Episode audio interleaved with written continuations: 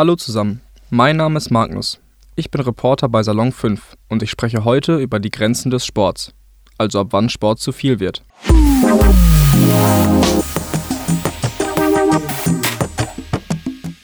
5. Sport an sich ist gut, das ist kein Geheimnis.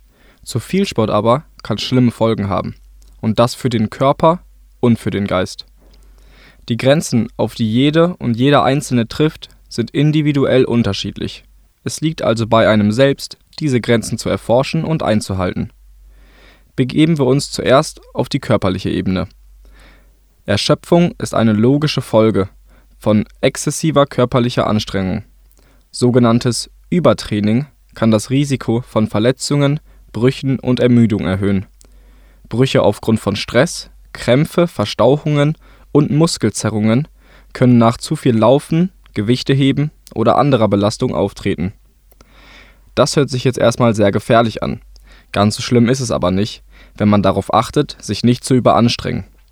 In einem Artikel von science.orf heißt es maximal 50 Minuten intensives Training pro Tag. In anderen Quellen ist die Obergrenze 90 Minuten. Wie ich bereits erwähnt habe und was die verschiedenen Quellen unterstreichen, es ist unterschiedlich. Manch eine, manch einer hat nach 45 Minuten sein oder ihr Maximum erreicht. Andere können bis zu zwei Stunden trainieren und haben noch Puste. Ich für meinen Teil mache an vier von sieben Tagen der Woche 60 bis 90 Minuten Sport. An den übrigen drei gönne ich mir Ruhe. Sogenannte Ruhetage zwischen den Sporteinheiten sind essentiell. Man muss seinen Muskeln auch Zeit geben, sich zu erholen. Außerdem sollten dieselben Muskeln nicht unmittelbar nacheinander trainiert werden. Im Optimalfall existiert eine Art Trainingsplan, den man durchläuft. Der kann zum Beispiel so aussehen. Am Montag trainiert man den Oberkörper, am Dienstag gönnt man sich Ruhe, am Mittwoch trainiert man den Unterkörper und am Donnerstag hat man nochmal Pause. Am Freitag trainiert man dann die Arme und am Samstag die Kondition, durch zum Beispiel Joggen oder Fahrradfahren. Am Sonntag hat man nochmal Ruhe. Durch so einen geregelten Ablauf überanstrengt man sich nicht und der Körper hat Zeit, sich zu regenerieren. Die körperlichen Grenzen kennt ihr jetzt. Es gibt aber auch noch andere Grenzen, nämlich die mentalen.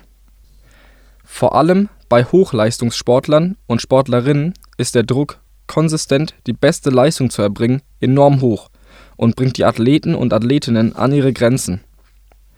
Lange waren Leistungssportler und Leistungssportlerinnen so hoch angesehen und quasi heroisiert, dass überhaupt nicht daran gedacht wurde, dass sie an psychischen Problemen leiden könnten.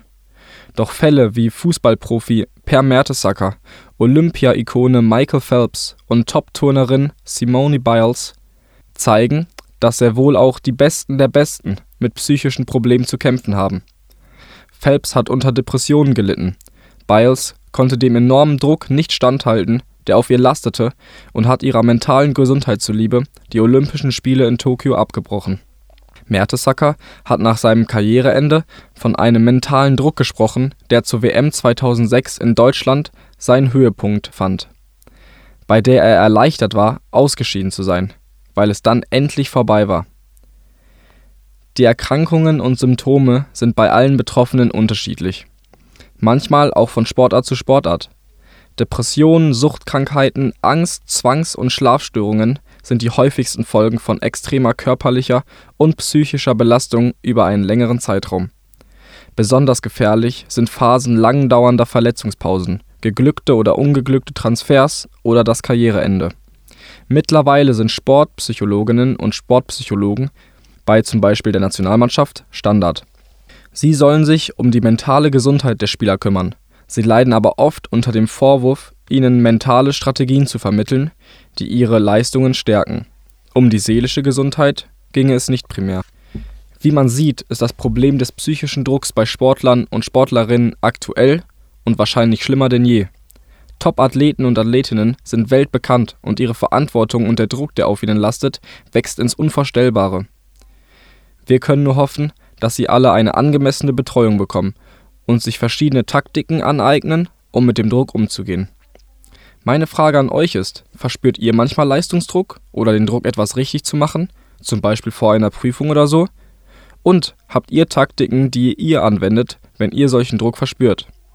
Ich bin Magnus und das war das Thema Grenzen im Sport. Ich wünsche allen, die zugehört haben, noch einen wunderschönen Tag und bis zum nächsten Mal bei Salon 5. Ciao.